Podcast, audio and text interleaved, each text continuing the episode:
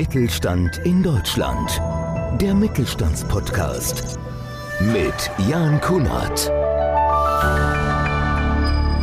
Helmut Scheel ist zweiter stellvertretender Bundesvorsitzender der ÖDP und ein engagierter Verfechter der Vereinbarkeit von Wirtschaft und Natur. In dieser Episode spricht er darüber, wie Bildungspolitik, Reparaturfähigkeit von Produkten und eine ganzheitliche Rohstoffgewinnung zur Basis einer nachhaltigen Wirtschaft beitragen können. Dabei zeigt er auf, wie eine konsequente Ausrichtung auf Umweltschutz und ökonomischer Erfolg Hand in Hand gehen können. Themen.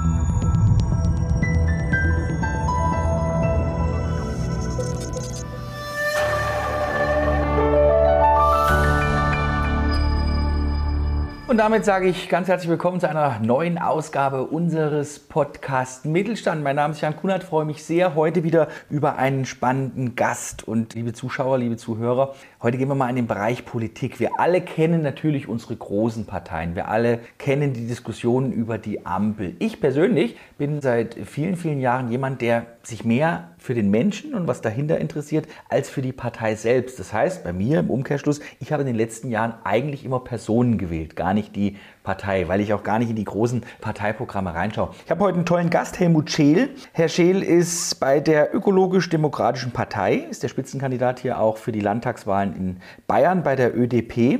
Und finde ich total spannend, weil ich schon mal mit jemandem über die ÖDP gesprochen habe. Helmut, wir haben uns ja auf Du geeinigt. Wie ja. kam es dazu, den Weg zu gehen, zu sagen, Mensch, ich trete aus einer großen Partei aus. Du warst mal in der äh, CDU und geh zur ÖDP. Ich war fast 25 Jahre in der CDU und immer mehr wurde mir klar, ich bin da nur noch der Abnicker. Ich habe nichts zu sagen. Und das ist auch der Grund, warum dann die Partei nichts mehr war. Ausschlaggebend für den Wechsel war letztendlich, dass der ehemalige Landwirtschaftsminister Schmidt auf einer öffentlichen Veranstaltung gerechtfertigt hat, dass Glyphosat im Bier ist mit der Begründung, Glyphosat ist ja nicht nachgewiesen gesundheitsschädlich, Alkohol aber schon.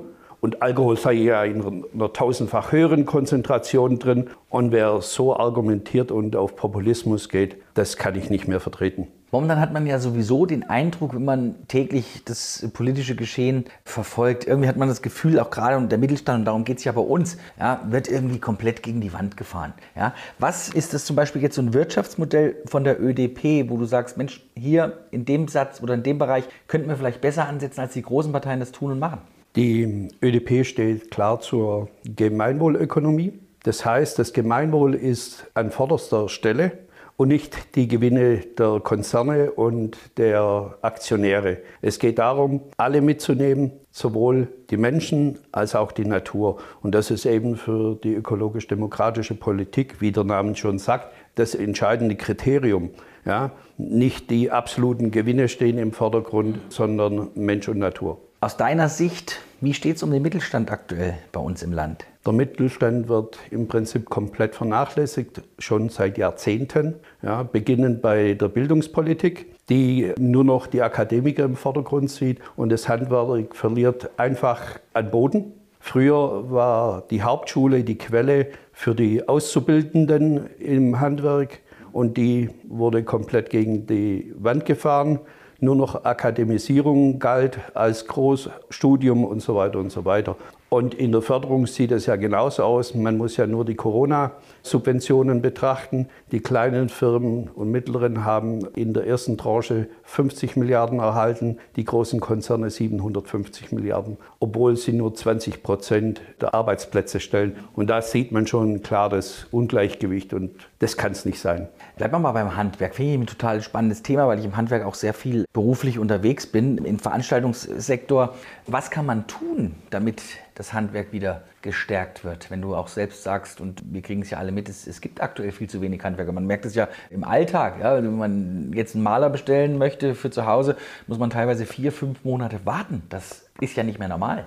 Vier, fünf Monate ist ja noch fast harmlos. Wer heute eine Solaranlage bestellt, und sie innerhalb von einem Jahr bekommt, kann ja schon froh sein. Und das trotzdem, dass der, die Energiewende so gehypt wird. Ja? Und was wir brauchen, sind vernünftige Ausbildungsbedingungen. Wir brauchen vernünftige Bezahlung. Ja? Das muss auch bezahlt werden. Ja? Und des Weiteren geht es einfach darum, dass die Politik viel mehr sich an den kleinen und mittelständischen Firmen orientieren muss, statt an den großen Konzernen. Was denkst du, wie lange braucht man, um das wieder in die Spur zu kriegen? Und woran hat es jetzt letztendlich gelegen, dass man so viele Jahre letztendlich verloren hat? Ich meine, das wieder aufzuholen, braucht ja mindestens genauso lange, wie wo es aus der Spur geraten ist. Vor allem muss das Handwerk und die kleinen Betriebe müssen wieder einen guten Ruf erhalten. Bisher ist es so, dass häufig in den kleinen Betrieben ausgebildet wurde und durch die bessere Bezahlung hat die Industrie dann die guten Arbeitskräfte weggeschnappt.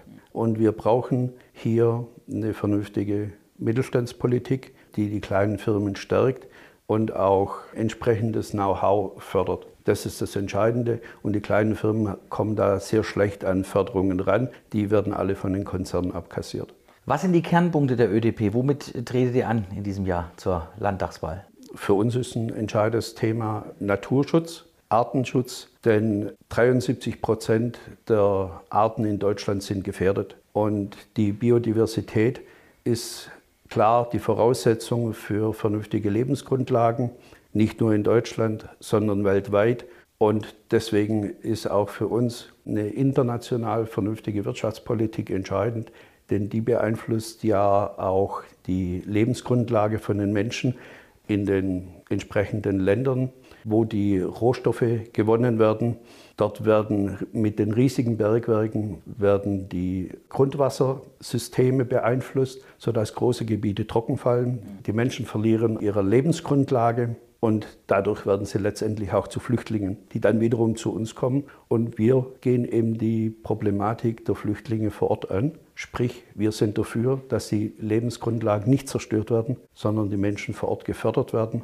Und dann haben wir langfristig auch eine bessere Perspektive für die Menschen vor Ort und weniger Flüchtlinge bei uns. Flüchtlingspolitik ist ja immer ein großes Thema und man hat ja so ein bisschen den Eindruck, man gerade jetzt in Europa schaut, in Deutschland ist immer alles möglich. Ich habe letztens ein paar Interviews gesehen im Fernsehen, wo jemand gesagt hat, wir wollen nach Deutschland, da ist es am einfachsten. Dazu kann ich jetzt en Detail nicht so viel sagen.